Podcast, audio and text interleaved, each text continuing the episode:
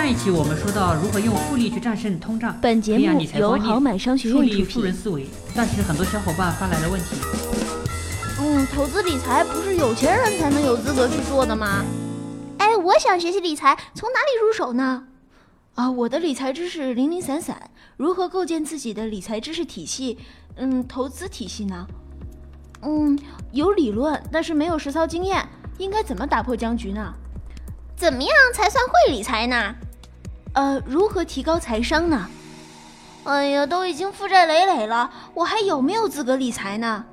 我是一个剁手党，如何节制欲望，回归财务健康呢？嗯，本期我就和大家聊一聊如何培养自己的理财观念和方式，学会自己投资。先说说什么是理财啊？简言之，理财就是怎么让现在的钱以及未来挣到的钱，通过合理的规划、安排和投资，来更好的实现自己在住房、子女教育，然后退休养老、财产传承等方面目的目标规划。说起来文绉绉，想做起来其实一点都不难啊。呃，我来给大家简单的拆分成几步。第一步，首先要了解自己的目标和需求。首先问问你自己为什么要理财。比如说啊，刚入大学校门的大学生，新入职场的年轻人，可能是为了独立生活的需要。呃，第二种是你是年轻潇洒的单身汪，即将面对结婚的财务黑洞，还是为了攒钱，想想要一个比较甜美的新婚燕尔，或者是身处中年的你，正面临养育子女啊，还有孝敬父母这两座大山的经济压力。也许你还有买车、买房等种种提升生活水平的这样一个需求，又或者是筹划养老，甚至是提前退休。此外，还得应对个人还有家庭可能出现任何意外的风险吧。啊、所以我们归纳了一下，对于这些不同年龄段的人，什么才是他们最该做的？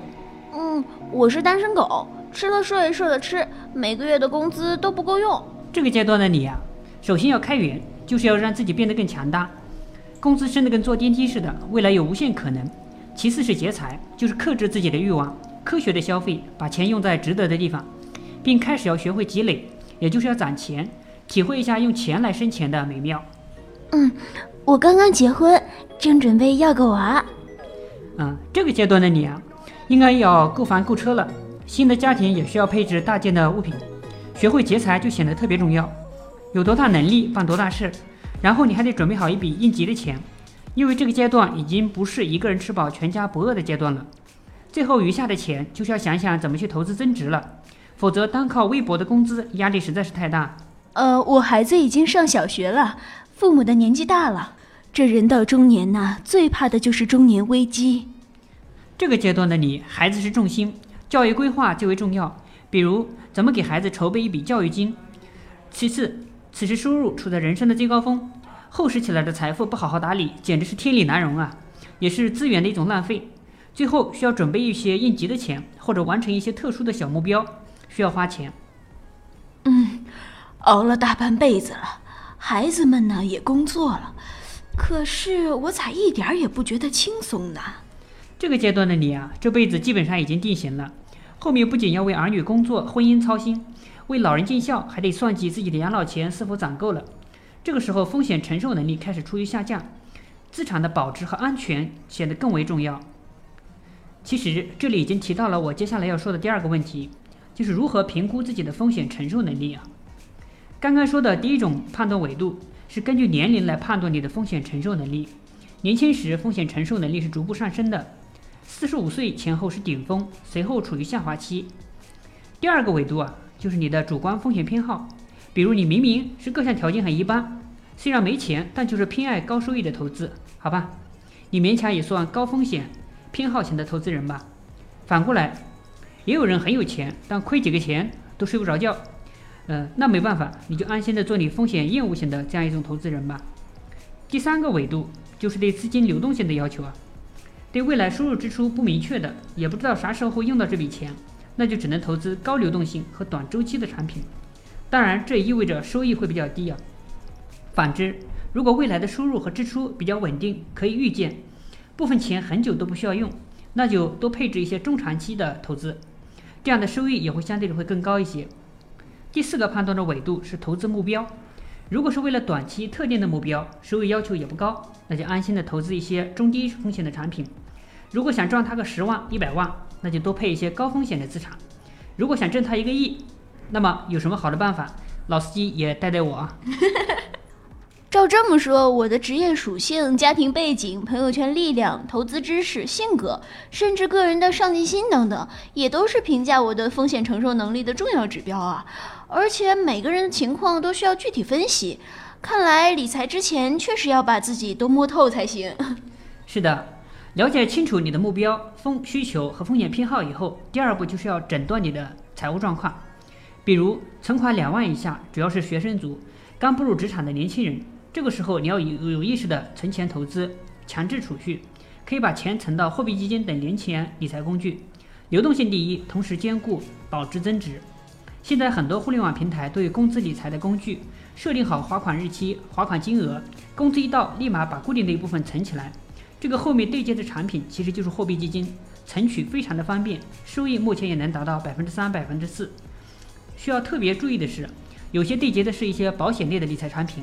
可能有一些封闭期的要求，类似于定期，比如说三十天、四十五天、六十天，购买时也是要分辨清楚，因为他们未到期是不能够取出来的，哪怕你不要利息也不行，跟银行定期存款不同哦。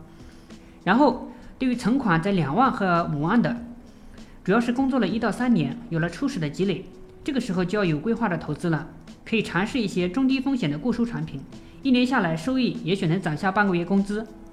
对于存款在五万和五十万以上的，主要是工作五年以上，正处于筹划买车买房的阶段，这个时候也能算是自己的一小桶金了。怎么把钱用起来，让资本最大程度的增值才是最重要的。可以积极尝试一些中高风险的产品，资产管理得当，可以迅速的使你与其他人拉开差距，人生会有无数种可能。然后下面一种是存款在五十万到一百万左右的，基本上工作应该在十年以上，可以算一大桶金了，也是本金的一个急速积累期。这个时候风险承受能力很高了，可以加大高风险长周期的投资，加速积累至本金。当跨越一百万本金以后，你会发现投资渠道会越来越宽广。对于最后一种，就是存款在一百万以上，大多也在四十到四十五以后了吧？这个时候已经到了财富和事业的顶峰，换句话说啊，也是一个转折点。往后的收入能力、身体条件都转为一个下降的趋势，赚钱已不再很重要，而是如何管钱。未来更多将通过资本来赚钱，增加被动收入了，而不再依靠出卖自己的体力、脑力、时间等这些稀缺的资源来赚钱。另外，积累了百万以上的这样一个安全垫，可以有更多的投资渠道，比如私募啊、股权啊、对冲啊，还有海外，可以通过分散化配置达到保值和增值的均衡。点击音频下方订阅按钮，及时获取更新通知。总结来说啊。本金越大，则投资的选择面越宽，投资增速越快，风险承担能力也就越强。而且你会发现啊，你的思维和高度也会发现发生巨大的巨大的变化。嗯，好期待口袋里面有个一百万呢。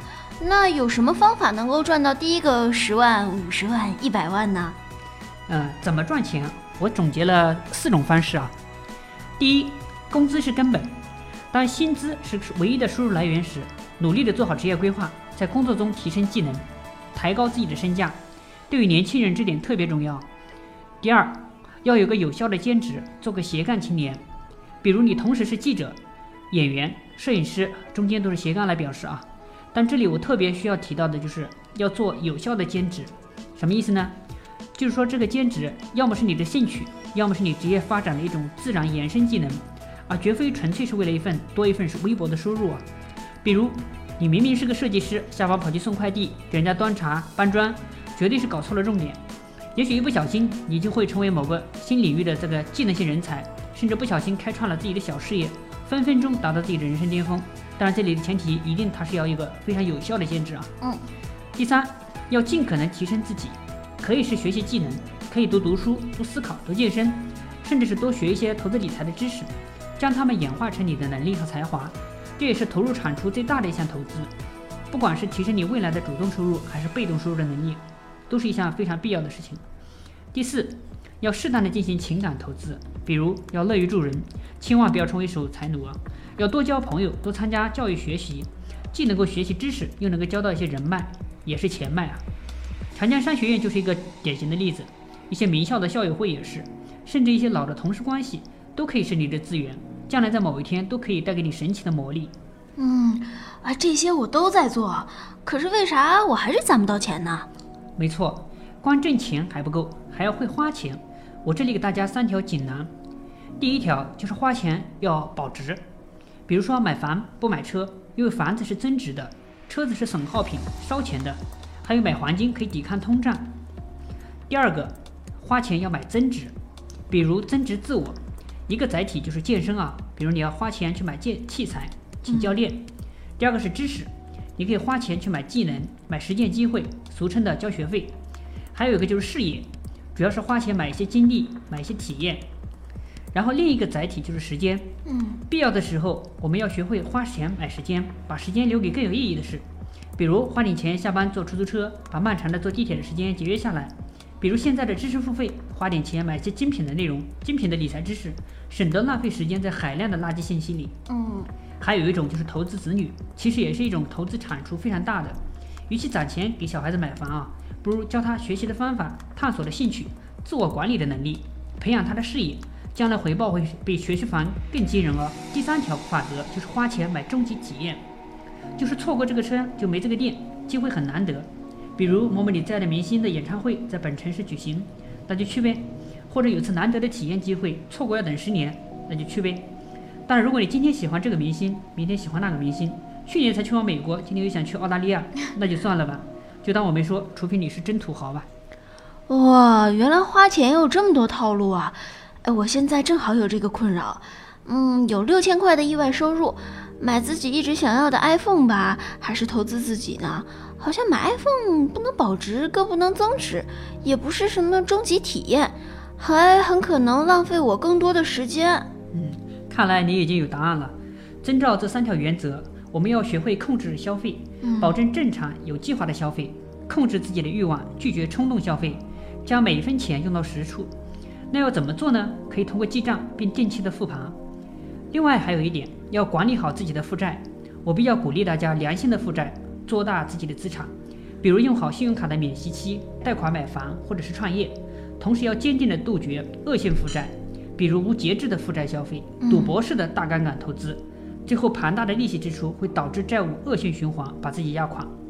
因此，节制欲望，一步步回归财务健康，这是富翁们，当然这里的是正负的负啊，这是他们进行理财所需要的第一节课。嗯，喜欢节目的话，可以在节目的下方点赞哟。我们下期见。